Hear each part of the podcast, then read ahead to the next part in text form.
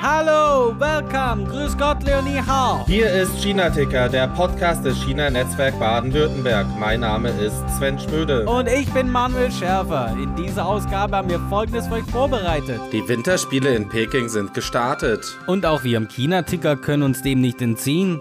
Manuel spricht mit dem Bundesnachwuchstrainer für Nordisch Paraski, Michael Huhn, und dem Langläufer und Biathleten Marco Meyer, der Baden-Württemberg in Peking vertreten wird. Und Sven unterhält sich mit dem Journalisten Wolfgang Hirn, der unter anderem seit Mitte 2020 den Newsletter China Hirn herausgibt. Vor allem stehen wir jetzt im Medaillenspiegel vor Iran, das ist schon mal auch wichtig. Ja, frohes neues Jahr, Manuel. Wie geht's dir? Ähm, hast du das, bist du gut ins Jahr des Tigers gestartet? Sven, danke schön, danke. Ja, auch fröhliches, äh, fröhliches neues Jahr zurück und irgendwie so äh, Wansche Rui und Senti Kang und was man alles so wünschen muss. Heute ist der letzte Tag. Heute ist ja Sonntag, wo wir miteinander sprechen. Und heute ist sozusagen der letzte offizielle Tag der freien Tage. Ja, danach geht's wieder morgen los mit der harten Arbeit. Ähm, ja, aber erzähl doch mal, wie war dieses Jahr ähm, das Frühlingsfest bzw. das chinesische Neujahr in China? Wurde viel gereist? Bist du gereist mit deiner Family? Also von anderen Leuten weiß ich jetzt gar nicht so viel. Äh, allgemein wurde man ja entmutigt zu reisen. Wir sind in äh, nach Laodia, also in die alte Heimat sozusagen, weil ich ja ganz lang in Nanjing gewohnt habe und dort die äh, Familie meiner Frau herkommt. Also wir haben sozusagen den klassischen Schwiegerelternbesuch. Hm, kennt ihr ja von Weihnachten vielleicht eventuell. Und ja, da sind wir jetzt äh, zwei Tage vorher, weil es war ja so, ähm, davor war ja ein Wochenende. Also der, also Chinese New Year Eve war der Montag und der erste sozusagen war dann der Dienstag. Und dann haben die das mal wieder so schön gemacht, dass sie das Wochenende davor offiziell als Arbeitstage deklariert haben. Da haben wir dann die Gunst der Stunde genommen, haben gesagt, gut, machen wir zwei Tage früher Ferien und fahren da nach Nanjing. Und es war wirklich total leer auf der Autobahn. Das war super. Ah, also mal ganz ungewöhnlich, weil sonst zeichnet sich Chinese New Year ja vor allen Dingen über die großen Staus und äh, so weiter aus. Sonst ist Katastrophe, ja. Aber ich habe diesmal auch darauf bestanden, dass wir ganz früh losfahren. Also ähm, ich weiß noch, wo ich klein war, wenn wir im Sommer vielleicht mal nach Italien oder so gefahren sind. Wir sind echt um halb vier nachts losgefahren. Also irgendwie hieß es aber so vor, äh, beim, beim Morgenaufgaben muss man über den Brenner sein, sonst sonst grande Katastrophe. so. Und äh, mein Vater hat das auch immer voll durchgezogen. Aber ähm, hier hm, in China geht es jetzt nicht so. Also wir sind um sieben los, aber waren dann echt um kurz nach zehn, so um Viertel nach zehn waren wir in Nanjing und das ist eine super Zeit von Taizang, Nanjing, ein äh, bisschen mehr als drei Stunden. Nichts, keinen einzigen Stau, war echt leer. Ähm, weiß es nicht, ob es daran, daran lag, dass es eben äh, noch Arbeitstage waren, weil man muss wissen, in China, wenn Feier, also offizielle äh, Ferien sind, Feiertage, dann ist die Mautgebühr nämlich ausgesetzt. Das heißt, das ist für manche dann natürlich schon Anreiz, wirklich zu warten, bis tatsächlich der erste äh, Feiertag ist, ähm, um da äh, zum Teil was zu sparen. Und naja, wer hat, der hat und der fährt dann schneller. Genau, genau. ja, und äh, ich meine, zusätzlich zu dem Chinese New Year dieses Jahr feiert er ja auch noch den Start der Olympischen Spiele. Wie ist das denn bei dir angekommen äh, in deinem, deinem Freundes- und Verwandtenkreis? Jetzt, also es ist jetzt, war jetzt nicht so das super Topic. Es war jetzt eigentlich doch tatsächlich eher chinesisch Neujahr, äh, was so die Runde immer gemacht hat. So, gerade was du auch fragst, also wo fahrt ihr hin, wo geht's hin und, und fröhlich dies und dann auch ein bisschen so, ach, da diese, diese Gala im Fernsehen und was weiß ich nicht. Olympiade war dann eigentlich bis zur, ich würde sagen, bis jetzt die Eröffnungsfeier im Fernsehen war, war es jetzt nicht so das großartige, große Thema, das war ja eigentlich im Ausland mehr ein Riesenthema. Also ich habe ganz viele tolle Dokus in ARD und CDF gesehen, muss ich sagen. Also langweilig war es jetzt nicht ähm, fernsehtechnisch über die Fe äh, Ferientage.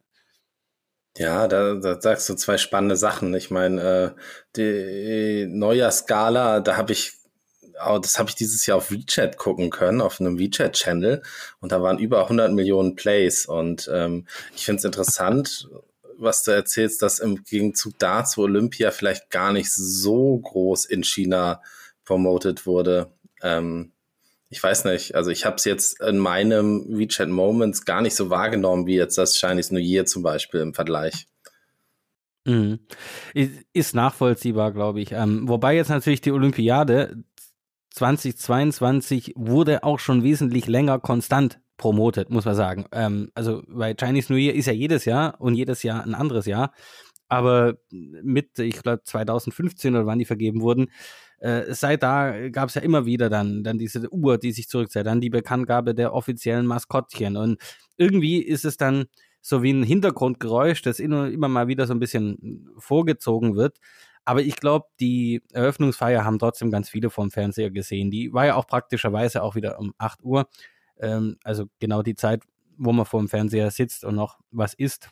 Und dann auch noch während äh, chinesisch Neujahr, ähm, wo dann alle eh sitzen und essen und Fernsehen. Also besser hätte es eigentlich nicht laufen können. Nicht gutes Timing. Wunderbar. Ja. Aber ich, ich, ich muss zugeben, ich habe es gar nicht, ähm, gar nicht so viel davon angeguckt. Ich hatte noch was anderes gemacht. Aber am Anfang da diese grünen Grashalme und so, das fand ich dann schon lustig. Und dann schwuppdiwupps irgendwie war dann schon der Einlauf. Und also der Einlauf der Nationen. Ähm, das war jetzt missverständlich, ich entschuldige. Also im Fernsehen war der Einlauf der Nationen und ähm, das dauert ja echt lange. Also die liefen ja dieses Jahr auch irgendwie alle einzeln ein und wenn man sich so überlegt, dann lass es mal nur 40, 45 Sekunden pro Nation sein bei, bei wie viel? Über 90? Oh, das geht schon eine Weile. Ja, und äh, ich, ich muss auch zugeben, das war ja bei mir während der Arbeitszeit. Ich habe es gar nicht geschaut, aber ähm, die deutsche Berichterstattung oder die internationale war dann auch eher, haha, Wladimir Putin ist eingeschlafen, genau da, wo die Ukraine eingemarschiert ist. Äh, äh, nee, einmarschiert ist auch schon wieder falsch. das ist doch besser als der Einlauf. Genau, also das, das war alles, was ich jetzt mitbekommen habe, dass ähm, er als größter ausländischer ähm, Staatsgast dort war und ähm, ja, ihm es wohl auch ein bisschen lange gedauert hat, und er wohl eingepennt ist ich habe so einen kleinen Propagandakrieg ähm, beobachtet. Also vor zwei Tagen oder so kam plötzlich so ein Video auf durch, durch auch äh, Twitter und keine Ahnung wo ähm, über über eine belgische Skeleton-Fahrerin ähm, Kim Meilemans, die da bitterlich geweint hat in ihren, äh, äh, weiß nicht was, äh, Snapchat oder Instagram oder irgendwie sowas, äh, wie sie in Isolations, äh, ja, in der Isolation sitzt, nachdem sie positiv getestet wurde und das alles nicht aushält. Und sie war ganz unglücklich und das hat schon so ein bisschen die Runde gemacht. Aber dann am nächsten Tag, meine ich, äh, war dann bei mir in äh, WeChat, wo man ja auch so Official Accounts als Abo hat. Und da waren ein paar, die dann so abgezielt sind auf ähm, englischsprachiges Publikum, also Expats äh, und so. Da war plötzlich ein Artikel äh, über eine tschechische Eiskunstläuferin und die Überschrift hieß uh, I almost cried. Czech Ice Dancer shares hospitable experiences. Mhm. Und da habe ich gedacht, das passt jetzt aber. Also gestern hat eine eine geheult, weil sie so fürchterlich ist und am nächsten Tag kommt gleich ein Artikel, wie eine fast heult, weil sie so rührend behandelt wird. Also sie war sehr glücklich, dass sie Maultaschen und Frühlingsrollen gekriegt hat und dann hätte sie fast geweint, als mir ihr das offizielle Maskottchen überreicht hat oder sie es gefunden hat, also den, den Bing Dun Dun, wie der ähm, auf Chinesisch heißt. Da habe ich gedacht, hm, interessant. Also so wird der Propagandakrieg hier geführt. Also die eine heult, weil es nicht aushält, die andere heult vor Glück, dass sie hier sein darf. mal, mal schauen, was, was, was, noch so, was noch so an Emotionen kommt. Also als jemand, der in einer PR-Agentur arbeitet, ähm, ein großes Lob an die chinesischen Kollegen. Das haben die, da haben die schnell reagiert. Äh, äh, es war ja auch, ähm, oder es ist lange Zeit so gewesen, dass die ganzen Leute, die praktisch interpretieren mussten oder rauslesen mussten, was die chinesische Führung, also, also noch unter Maos Zeiten und so, was sie gemacht haben, die, die da stand ja nie was. Das war, war immer alles politisch und so weiter vorgegeben, wie was ist. Das heißt, die, die waren dann so die zwischen den Zeilenleser oder die, die eigentlich das Tatsächliche rauslesen aus dem, was nicht gesagt wurde. Das war so eine ganz eigene, es gab es ja auch für die Sowjetunion, hieß, glaube Kriminologie oder irgendwie so. Ähm, äh, und jetzt ist es äh, dann, also angenommen, du weißt jetzt gar nicht, dass deine Belgierin geheult hat, äh, weil du es hier nicht empfängst, dann kannst du aber darauf schließen, weil jetzt hier überall gesagt wird, eine hätte geweint, weil es ihr so gut geht. Also, weißt du? So wie sie Planeten manchmal entdecken. Also ich habe irgendwo mal gehört, dass sie, inzwischen werden neue Planeten gar nicht entdeckt, dass man den Planeten findet, sondern man findet irgendwo einen Schatten oder so. Und dann weiß man, ah, da muss ein Planet sein. Das heißt, irgendwo findest du was ganz Positives, da weißt du, hm, irgendwo was ganz Negatives, das damit jetzt gekontert wurde, weißt du? Ja, also wie gesagt, also ich äh, als als aus einer PR-Sicht ist das äh, richtig cool gemacht und äh, eine schnelle Aktion, die richtigen Inhalte erstellt und schnell gespielt.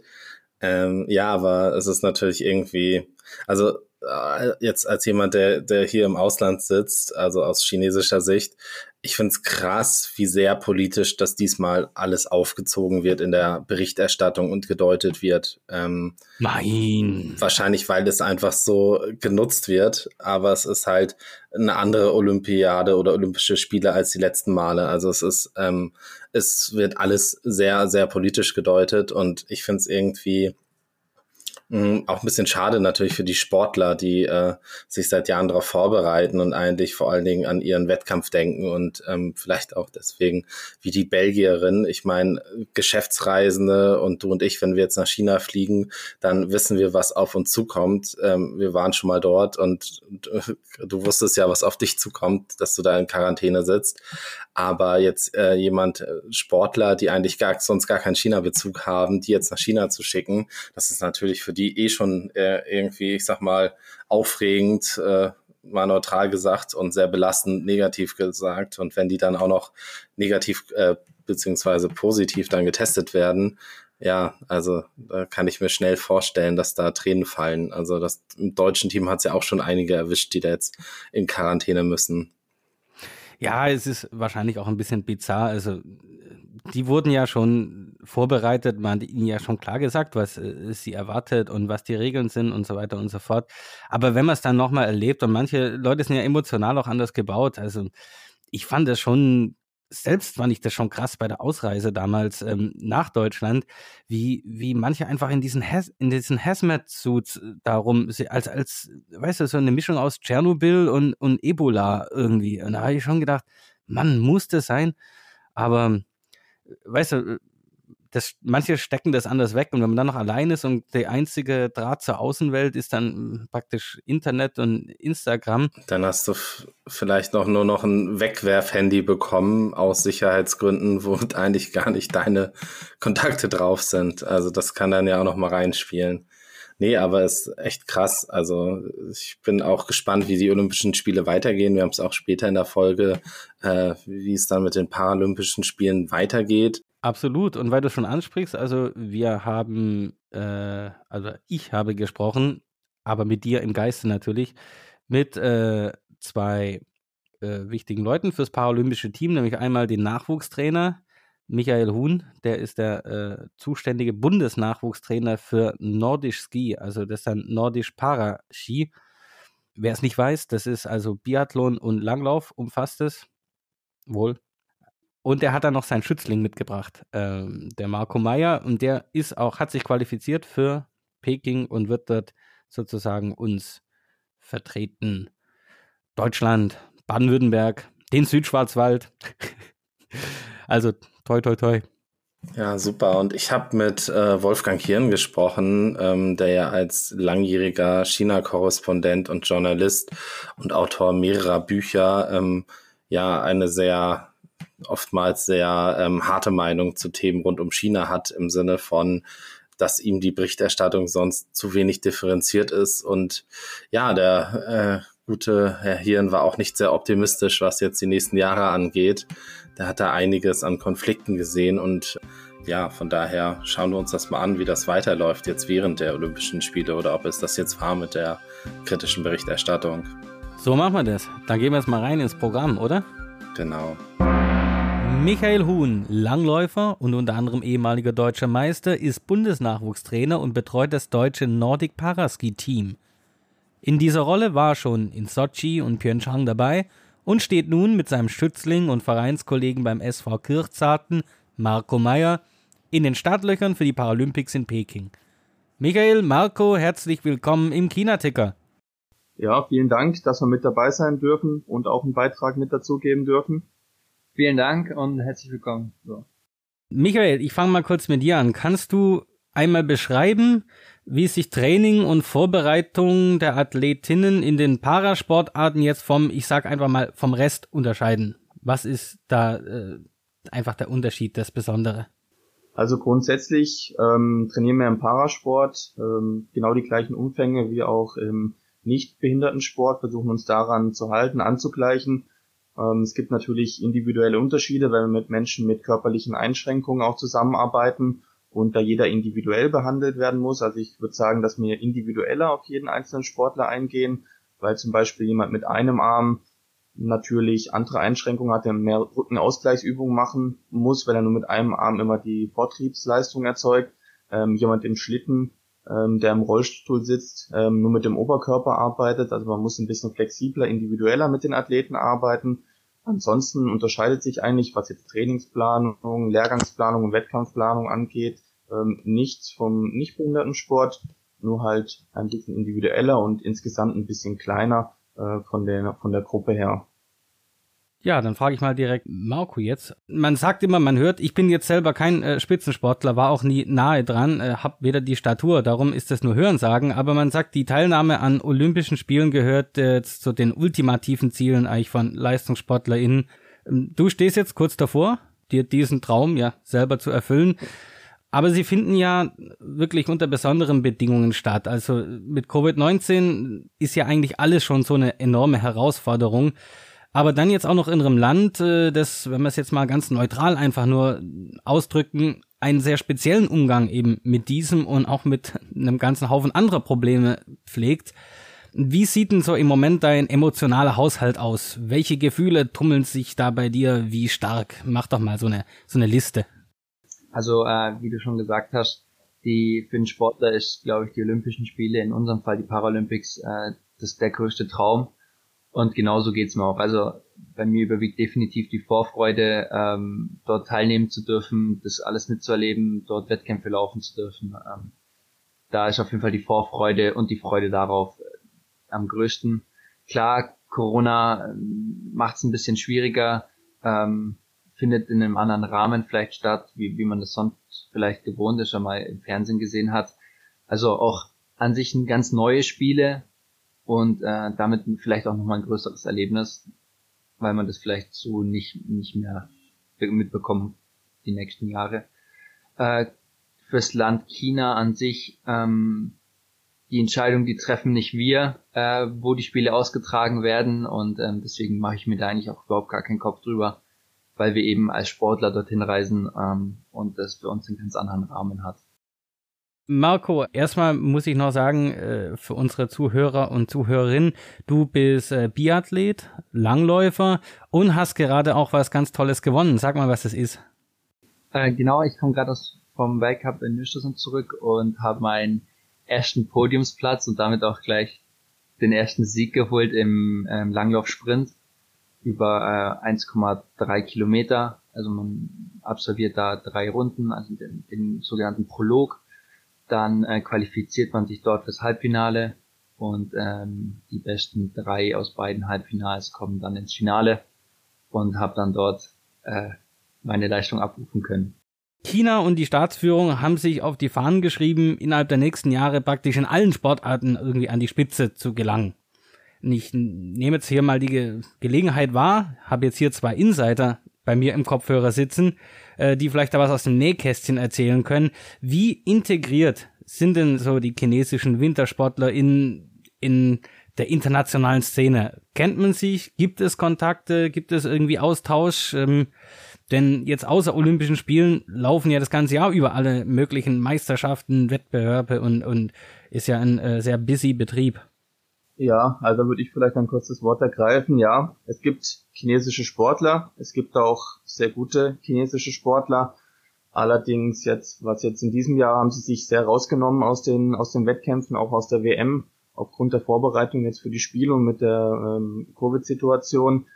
Ähm, es ist schwierig, Kontakt dort aufzubauen. Die dürfen oft nicht selber mit anderen sprechen, haben oft Berater mit dabei, die die für sie sprechen, die auch die Kommunikation übernehmen. Also es gibt sehr wenig Kommunikation, ähm, aber konkurrenzfähig und leistungsfähig sind sie in manchen Bereichen schon und haben auch schon sehr gute Ergebnisse erzielt. Weltspitze würde ich jetzt aktuell noch nicht sagen, aber mit der Struktur, mit der sie vorgehen, ähm, traue ich ihnen schon in den nächsten Jahren noch, noch einiges zu, was die Leistungsfähigkeit angeht. Aber so wirklich ins Gespräch und in Kontakt kommt man nicht. Marco, vielleicht kannst auch du die internationale Gemeinschaft der Biathletinnen, LangläuferInnen ein bisschen äh, beschreiben, wenn es die denn so gibt. Ja, es gibt es auf jeden Fall. Ähm, Gerade wenn wir so viel zusammen unterwegs sind, dann ähm, unterhält man sich mit anderen Nationen, äh, mit anderen Sportlern und kommt dort eigentlich in einen äh, regen Austausch. Äh, aber ich kann da nichts hinzufügen. Also Michael hat genau das gesagt, wie es ist. Ähm, zu den chinesischen Sportlern eben die Kommunikation etwas schwierig. Ähm, aber sonst sind wir eigentlich schon eine, schon eine gute Gemeinschaft. Ja, jetzt gibt es ja dann vielleicht Gelegenheit. Ihr seid ja alle in, in, in einer Bubble dann und ein bisschen Chinesisch lernen hier und dort und dann mit Hand und Fuß und Englisch hat mein Vater immer gesagt, mit Hand und Fuß geht, kommt auch der Schwabe auf der ganzen Welt durch. Wir werden sehen. Ich hoffe es natürlich. Wäre schön für, für die Gemeinschaft. Michael, ähm, du bist der Nachwuchstrainer, der Bundesnachwuchstrainer äh, und somit ja auch ein Talentscout. Ich habe jetzt in einem Zeitungsartikel, den ich äh, im Internet gefunden habe, eine sehr interessante Aussage äh, von dir aufgestöbert. Die äh, sinngemäß so, so lautet, dass jetzt durch die Inklusion, die Politik der Inklusion und die Schließung der Sonderschulen äh, dir Anlaufstellen fehlen, um potenzielle Kandidatinnen anzusprechen. Wirkt somit die Inklusion der Sportförderung behinderter Menschen entgegen? Naja, das kann man natürlich zweigleisig sehen. Zum einen ist es gut natürlich, dass die Inklusion stattfindet und dass man integriert wird auf Regelschulen. Auf der anderen Seite haben wir natürlich die Sonderschulen, wo wir, oder die Förderschulen mittlerweile, wo wir früher ähm, sozusagen großflächig auch eine Sichtung machen konnten und dort dann auch Sportler eben gewinnen konnten für den Sport. Ähm, jetzt wird es halt komplizierter, weil auf allen möglichen Schulen, es gibt ja viel mehr Regelschulen wie eben ähm, Förderschulen ähm, und durch das Kultusministerium da der Zugang verweigert wird, aktuell noch. Also es bedarf, glaube ich, aber eher eines Umdenken des Systems, ähm, dass wir sozusagen dort auch Sichtung und ähm, Infomaterial hingeben können. Und wenn dieses Umdenken stattgefunden hat, dann steht, glaube ich, auch der Sichtung und der Förderung mit dieser Inklusion überhaupt nichts mehr im Wege. Nur in diesem Umbruchssituation, wo alles auf einmal schnell, schnell gehen musste und alle Kontakte und Daten verloren gegangen sind für uns, war es natürlich eine sehr, sehr schwierige Situation, dem Ganzen Herr zu werden. Und das hat natürlich unsere Sichtungsmaßnahmen erstmal eingeschränkt in dem, dem Sinne. Aber ähm, die Inklusion grundsätzlich ist natürlich was Gutes. Das heißt, es gibt eigentlich auch schon, ich sage jetzt mal, Pläne oder Herangehensweisen, wie man das Ganze dann äh, doch einfach äh, wieder alles so ins rechte Lot bringen kann, dass jeder, ähm, jeder zu dem Ergebnis kommt, dass äh, das für ihn oder sie optimal ist, weil Sport ist ja auch was Wichtiges und ich stelle mir vor, vor allem für körperlich Behinderte. Ich meine, ich selber bin auch schon so faul genug, aber ich denke mal, für körperbehinderte Menschen ist manchmal der Zugang ja noch ein Stück schwerer, äh, vor allem wenn da noch jede Menge Gerät dazu kommt. Genau, also man braucht auf jeden Fall die Unterstützung dort von außen, weil es viele Gerätschaften sind und auch Spezialgerätschaften, die nur über den Verband am Anfang auch gestellt werden ähm, können, um Sportarten auszuprobieren, dass nachher auch jeder in seine Sportart auch reinkommt, die für ihn gut ist. Und wir sind dran, dort Pläne, Strukturen zu entwickeln. Das ist, also die Pläne und Strukturen gibt es eigentlich auch schon. Die müssen jetzt nur noch umgesetzt werden und auf dem Kultusministerium abgesegnet werden. Ähm, dann sind wir dort wieder auf einem guten Bereich, aber es dauert halt immer in der Schulform einfach ein bisschen länger, bis da Sachen ankommen. Aber ich denke jetzt Richtung nächstes Jahr, wenn dann auch wieder Entspannung in die Schulen reinkommt mit der Corona-Situation, ähm, dass wir dann dort wieder sehr, sehr gut aufgestellt sind. Weiß gerade thematisch sehr gut passt. Ich habe ähm, in der Dokumentation äh, von und mit äh, Felix Neureuter, die jetzt erst gerade im ersten lief, da hat er äh, mit dem Bobfahrer Hansi Lochner gesprochen und der hat erzählt, äh, dass äh, es ihn selber ungefähr 150.000 Euro im Jahr kostet, äh, seinen Sport ausüben zu können. Also er ist es, praktisch ist es ein kleiner Wirtschaftsbetrieb, oh, gar nicht mal so klein. Und das ist erstmal eine Hausnummer, die mich jetzt wirklich völlig erstaunt hat. Wie stark und auch belastend ist denn der wirtschaftliche Druck jetzt äh, auch für euch? Ja, also natürlich, man, man hat Ausgaben, man, man hat ähm, Geld, was man bereitstellen muss, aber es ist auf jeden Fall nicht in dem Bereich 150.000 Euro, wie da jetzt genannt wird. Da kommt viel Sondermaterial durch Schlitten, durch den Bob wahrscheinlich mit dazu bei uns. Ähm, wir haben auch Sponsorenverträge mit Skifirmen, Ausrüsterverträge mit Kleidungsfirmen, so dass wir da eigentlich bei diesem Material sehr, sehr gut aufgestellt sind. Die Athleten leben auch von Sporthilfe und ich sag mal, solange die noch studieren, im gewissen Alter sind, reicht dieses Geld eigentlich aus, um den Sport auszuüben. Es reicht natürlich nicht aus, um sich einen Puffer oder ähm, Geld für nach der Karriere aufzubauen. Aber während sie aktiv sind, würde ich mal sagen, müssen sie Geld investieren, das ist klar. Aber es ist so, dass, dass es jeder auch bewerkstelligen kann und bewegt sich mit Sicherheit nicht in diesen Größenordnungen, wie es jetzt dort genannt wurde. Hier interessiert jetzt natürlich nicht nur mich, sondern uns alle. Äh, was ist denn so die, ähm, die Erwartung jetzt für die äh, kommenden paar Wochen? Äh, die Anreise, äh, dann der Ablauf, äh, natürlich Ergebnisse. Ähm, was sind denn so die Wünsche und Erwartungen? Vielleicht, äh, Marco, fängst du an und Michael, du kannst dann sekundieren, wenn es so recht ist. Ähm, die Wünsche wären auf jeden Fall, dass, dass alles glatt läuft, in dem Sinne, dass wir alle gesund bleiben, ähm, vor Ort gesund bleiben und auch gesund wieder zurückkommen. Ich glaube, das ist schon eines der größten Wünsche. Ähm, dann natürlich die, die, der sportliche Erfolg. Ähm, ich will meine beste Leistung abrufen können ähm, und dort unten auch stehen und nichts bereuen müssen, dass ich äh, irgendwie doch da hätte schneller laufen können oder oder oder, sondern meine Bestleistung abbringen oder abrufen können und dann einfach schauen, wie weit es nach vorne geht in der Ergebnisliste. Aber ich glaube, das ist erstmal das größte Ziel. Und die Anreise sollte einfach einfach glatt laufen. Ähm, es sind jetzt noch ein paar Hürden für uns zu bewältigen oder zu überstehen ähm, für die Anreise, weil es eben momentan durch Corona auch nicht sehr einfach ist, ähm, nach Peking anzureisen. Aber ich glaube, wenn das alles mal geschafft ist, dann äh, ist der volle Fokus dann auch auf dem Sport. Das hoffe ich sehr. Wir tun natürlich alles, damit wir nicht erkranken im Vorfeld und keinen positiven Test bekommen. Wir begeben uns ab Sonntag ins Trainingslager und sind seit äh, ab Sonntag dann bis zur Abreise in der Blase. Das heißt, wir haben keine Kontakte mehr nach außen, äh, bewegen uns nur noch im Sportumfeld, nur noch im Trainingslager und zu Hause sind dann auch alle isoliert sozusagen, damit wir da auch unser Bestmöglichstes tun, dass auch keiner im Vorfeld erkrankt und da nicht mitfahren darf. Und natürlich vor Ort sind wir dann abhängig von dem, wie es passiert. Da wissen wir alle noch nicht genau, wie es wie es läuft und was wir alles ähm, dann nachher noch entbehren müssen, um dann auch vor Ort gut gute Ergebnisse erzielen zu können. Das beeinträchtigt einen natürlich auch im Tagesablauf, diese ganzen äh, Sondermaßnahmen. Aber wir hoffen, was der Marco schon gesagt hat, dass jeder seine individuell beste Leistung abruft. Ähm, die Konkurrenz hat man nicht im Griff, nicht im Blick. Das heißt, die wollen auch natürlich gewinnen und wollen was machen. Und wenn die auch jeder ihre, seine beste Leistung abruft, wird es natürlich schwierig, ganz nach vorne zu kommen. Aber ich denke, wir sind erstmal ganz gut aufgestellt und äh, blicken mit, mit Freude Richtung Richtung Wettkämpfe. Ähm, was natürlich auch eine Herausforderung war, dass es durfte aktuell kein Flieger aus Deutschland, oder das fliegt kein Flieger nach Peking aktuell aus Deutschland. Ähm, deswegen muss jetzt eine Sondermaschine organisiert werden. Wir fliegen jetzt mit einem Charterflug hin, nur mit der deutschen Mannschaft, separiert, ähm, damit wir da wirklich auch keine Risiken eingehen. Also ich denke, wir sind gut vorbereitet und alles andere haben wir aktuell nicht selber in der Hand.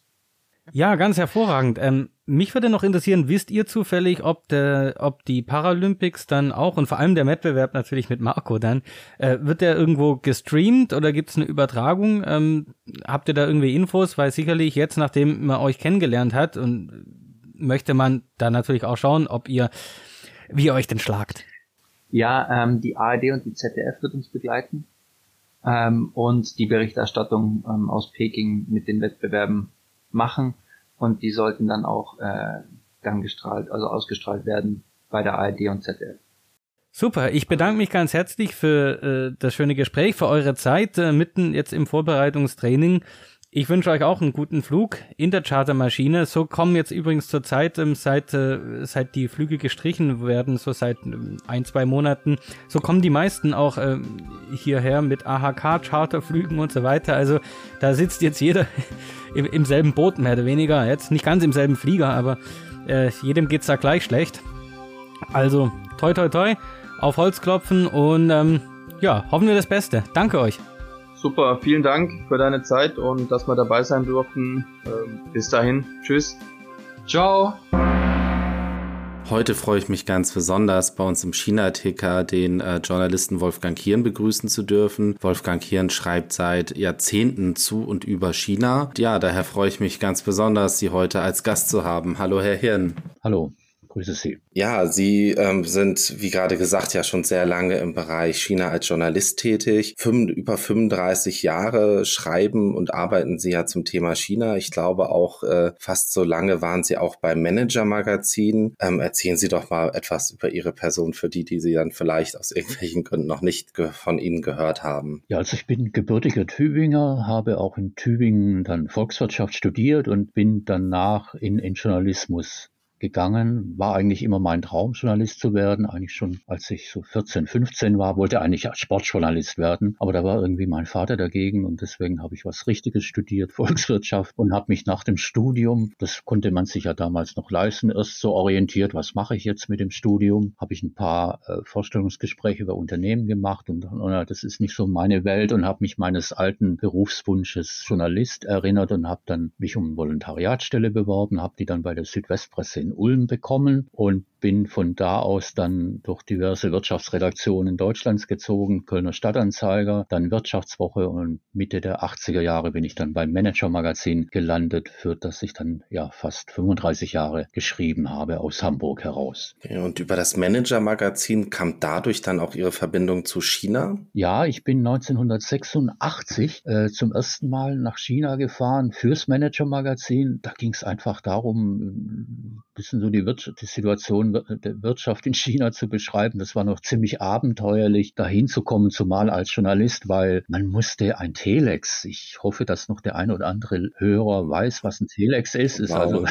quasi der Vorläufer vom Telefax äh, gewesen. Da musste man ein Telex an den chinesischen Journalistenverband schicken und die haben dann nach ein paar Monaten, so ist meine Erinnerung, dann reagiert und haben gesagt, ja, sie können kommen. Und als man dann da war, haben die natürlich die Agenda bestimmt, haben dann mich begleitet, war aber auch notwendig wegen des Sprach fehlenden Sprachkenntnisse. Aber da war ich zum ersten Mal in China und wie das halt so bei vielen Leuten ist, die zum ersten Mal nach China kommen, entweder man ist man irgendwo fasziniert oder man lehnt es ab. Also ich gehöre zu denen, die von Anfang an dann von China fasziniert waren, immer mehr über dieses Land und über diese Leute wissen wollten und so bin ich dann eben da reingeschlittert und habe es bis heute nicht bereut, mich mit diesem Land und mit diesem dieser Kultur auseinandergesetzt zu haben. Ja, super spannend. Also das ist natürlich äh, eine Jahrzehnt jahrzehntelange Expertise, die Sie da jetzt äh, oder eine Beobachtung der Wirtschaft und der Verhältnisse in China, die Sie da jetzt mitbringen. Sie haben ja auch einige Bücher über China geschrieben. Ich glaube, das letzte war ja über Shenzhen, ja. die Weltwirtschaft von morgen. Ähm, es waren aber auch spannende dabei, wie der nächste Kalte Krieg China gegen den Westen, der vielleicht, vielleicht 2013 hörte sich das, ja, vielleicht ein bisschen, ich mag jetzt sagen, sehr weit gedacht an. Aber wenn wir jetzt mal in die Presse gucken, äh, war das ja eine sehr ganz gute Vorhersage, oder? Ja, ich, ich erinnere mich noch, als ich das Buch dann geschrieben habe, dass mir viele Leute sagten, sag mal, du spinnst, so kalter Krieg oder so. Und jetzt werde ich ja leider, muss ich dazu sagen, leider bestätigt, dass es äh, so gekommen ist. Also ich glaube schon, dass wir mitten in einem neuen kalten Krieg zwischen dem Westen, sage ich jetzt mal, und vor allem USA und, und, und China uns befinden. Der natürlich nicht vergleichbar ist mit dem ersten kalten Krieg zwischen Sowjetunion und USA oder dem Westen das war ja eher eine ideologische Auseinandersetzung. Ich glaube, hier geht es gar nicht um ideologische Auseinandersetzung, obwohl wir ja auch immer von systemischen Rivalen reden.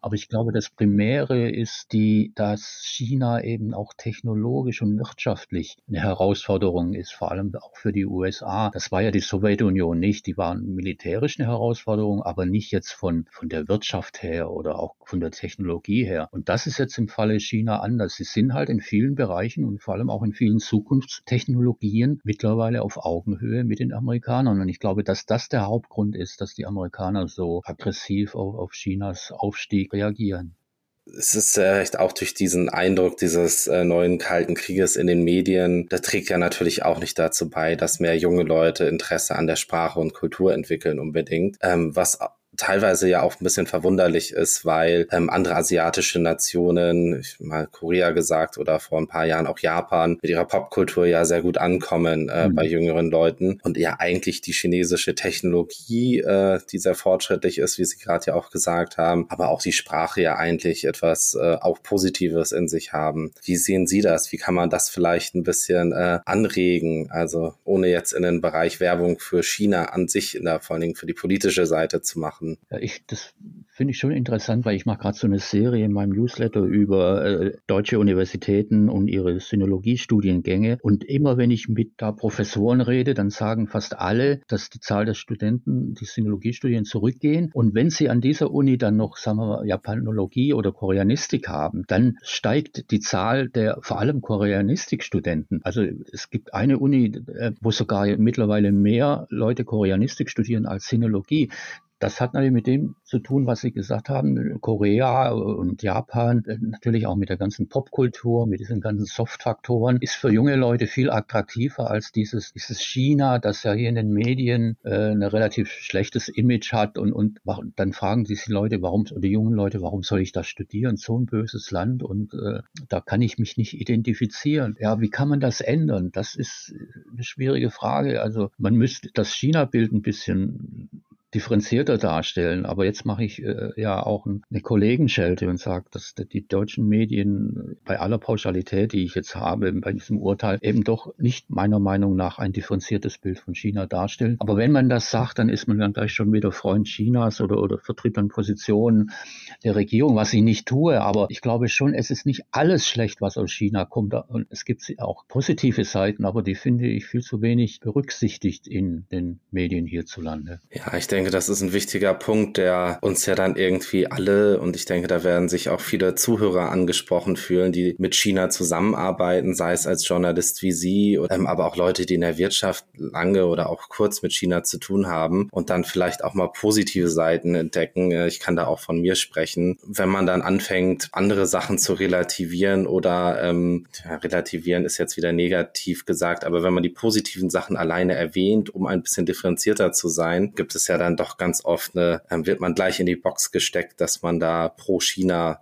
politisch auch unterwegs ist. Haben Sie da vielleicht einen Tipp gerade für junge Leute? Also Sie haben ja auch immer wieder die jungen äh, China Hands, äh, die Sie in Ihrem Newsletter porträtieren im China-Hirn, den Sie gerade erwähnt haben. Was würden Sie solchen ähm, jungen, interessierten China-Kennern mitgeben, wie sie sich dort positionieren können? Sie kennen sich ja da schon ein bisschen länger aus, wenn man sich versucht, dem Thema differenziert zu nähern. Also ich denke gerade unter den Technik- oder technologieaffinen jungen Leute ist eine größere China-Bereitschaft Bereitschaft äh, da oder eine Bereitschaft da, sich mit China auseinanderzusetzen, weil sie natürlich sehen, dass viele technologische Entwicklungen, jetzt gerade mal in der großen, weiten Welt des, des, des Internets China viel weiter ist als wir hier in Europa. Wenn du also da auf dem Höhepunkt oder Aschur bleiben willst, dann musst du gucken, was die Chinesen machen. Und deswegen sehe ich schon gerade bei diesen technologieaffinen jungen Leuten eine, eine Begeisterung, jetzt ist vielleicht übertrieben, aber äh, sie wissen, dass sie sich, wenn sie in diesen Feldern unterwegs sind, sich mit China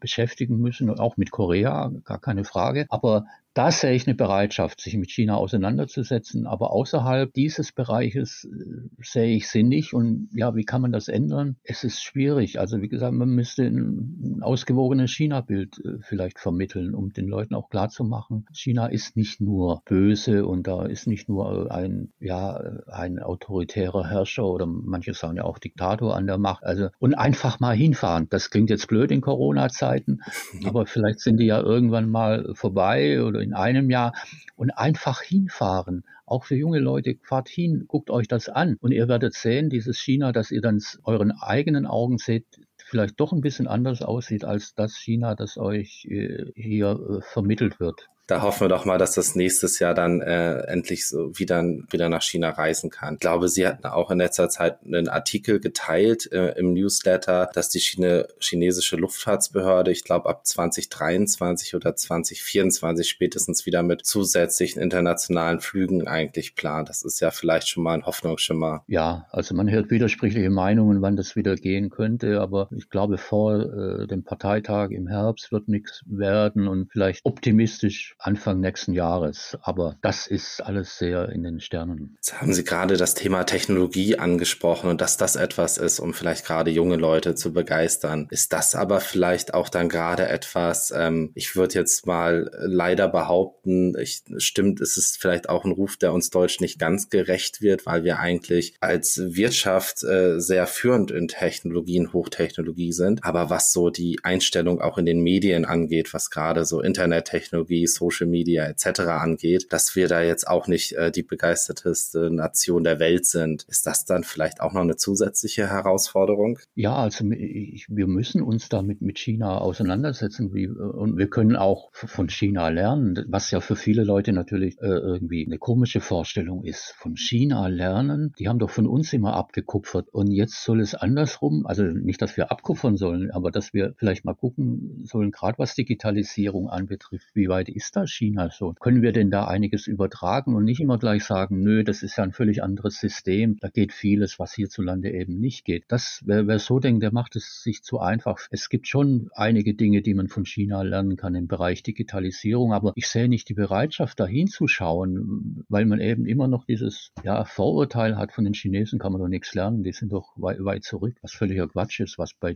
Digitalisierung oder künstlicher Intelligenz und all diesen äh, Querschnittszukunftstechnologien, das sollten wir schon genauer hinschauen und, und wir können davon äh, lernen. Und das ist ja meine große Sorge, dass wir irgendwo als Europäer, sage ich jetzt mal, nicht nur als Deutsche, mhm. da in diesem Technologiewettstreit oder zwischen USA und, und China hinten runterfallen. Wenn, wenn, also ich, für mich ist immer beeindruckend diese Statistik über die größten oder das Ranking der größten Internetkonzerne der Welt und, und, und das sehe ich nur Amerikaner und das sehe ich nur Chinesen. Ich glaube, Spotify ist das einzige europäische Unternehmen, das da noch äh, oben ein bisschen äh, dabei ist. Ansonsten ist da nichts und das ist erschreckend eigentlich.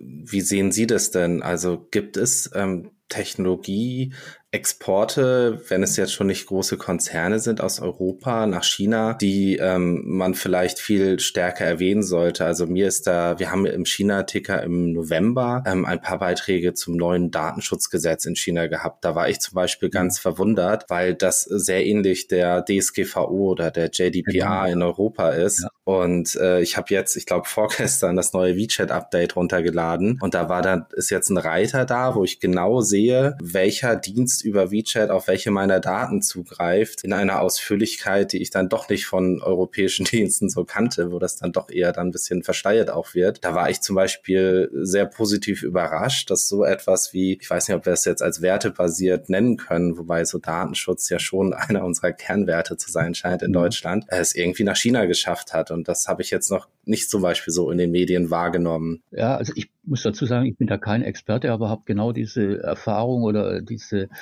äh, für mich doch äh, sehr äh, überraschende Erkenntnis auch getroffen, dass, dass da, dass auch in diesem Bereich, wo wir ja Europäer immer stolz sind, wir setzen die Regeln und so und, die, und dass da China mittlerweile auch kräftig aufgeholt hat und vielleicht in manchen Bereichen äh, schon führend ist und, und dass wir auch da in dem Bereich was lernen können, aber wir, wir versperren uns irgendwie die Sichtweise darauf, weil wir dann immer gleich kommen, ja, das ist ja ein Überwachungsstaat, die wollen ja nur äh, die ihre äh, Bürger aus abhören und überwachen. Ja, natürlich stimmt da einiges, aber es ist eben nicht nur, und es gibt ja auch in China in den letzten, würde ich mal sagen, ein, zwei Jahren eine Diskussion über Schutz von, von Informationen und, und es, es, es geht, also die Leute lassen sich dort auch nicht alles gefallen. Und es gibt eine zaghafte Debatte und auch äh, mhm. vor Gerichten trifft man sich. Also es ist nicht so, dass da, dass das alles so Leute sind, die dann brav äh, nicken und sich alles gefallen lassen. Aber das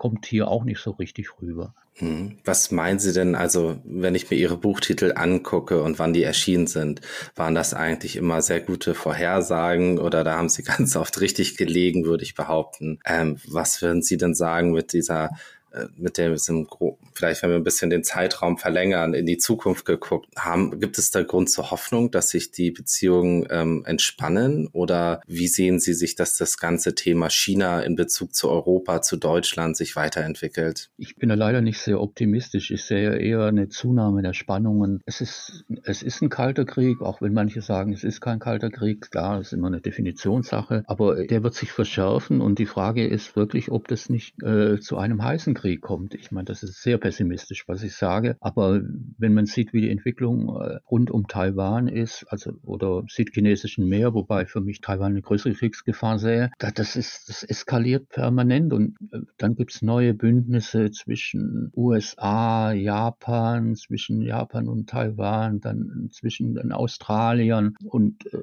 die Quad mit, mit Indien noch. Und also es, es, es geht immer permanent weiter mit und die Aufrüstung im indopazifischen Raum äh, nimmt zu. Es ist nicht nur China, das aufrüstet, es rüsten dort alle auf. Und wohin soll das führen? Für mich ist das keine Strategie, äh, aufrüsten. Also und, und deswegen sehe ich echt eine ernsthafte Kriegsgefahr in, in dieser Region. Mhm.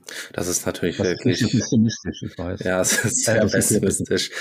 Ähm, ich meine, wir stehen ja als, äh, ich nenne es jetzt mal Menschheit, äh, auch großen Krisen Krisen gegenüber wie der äh, Klimakrise, der globalen Erwärmung. Bietet sowas etwas das Potenzial, da vielleicht mit China eher zusammenzurücken? Also einfach, weil es so große Probleme zu lösen gibt, die man dann eher vielleicht auf größerer Ebene gemeinsam lösen müsste. Ist das vielleicht etwas, wo wir dann noch ein bisschen Optimismus reinbringen können? Also das mit der Klimakrise, ja, das ist ja auch der einzige Punkt, oder ja, sagen wir noch Pandemiebekämpfung, aber auch da noch mit Fragezeichen, wo man eigentlich mit China zusammenarbeiten kann oder natürlich muss. Insofern fand ich das, was in Glasgow passiert ist im Dezember, wo für viele überraschend dann plötzlich die Amerikaner und die Chinesen mit einem gemeinsamen Papier angetreten sind, das war sehr optimistisch. Also das äh, versprüht ein, ein, Stück weit Optimismus. Aber andererseits, das ist der einzige Bereich, wo, wo kooperiert wird derzeit. Und Europa, wo, wo spielt Europa? Also meiner Meinung nach müsste Europa eher da eine vermittelte Rolle spielen in dieser Auseinandersetzung zwischen China und USA. Wir, war, wir haben uns ja immer als Friedensmacht Europa verstanden. Wir haben sogar mal den Friedensnobelpreis gekriegt vor vielen Jahren Europa. Aber und, und diese Rolle müssten wir stärker spielen, weil wir haben jetzt nicht die großen äh, Militär militärische Macht, wir müssen diese diplomatische Macht, die wir haben, äh, mehr einsetzen und versuchen da die beiden, ja, ich sag mal, Streithähne äh, eher äh, an einen Tisch zu bringen. Aber das ist für mich eigentlich auch illusorisch, diese Hoffnung, weil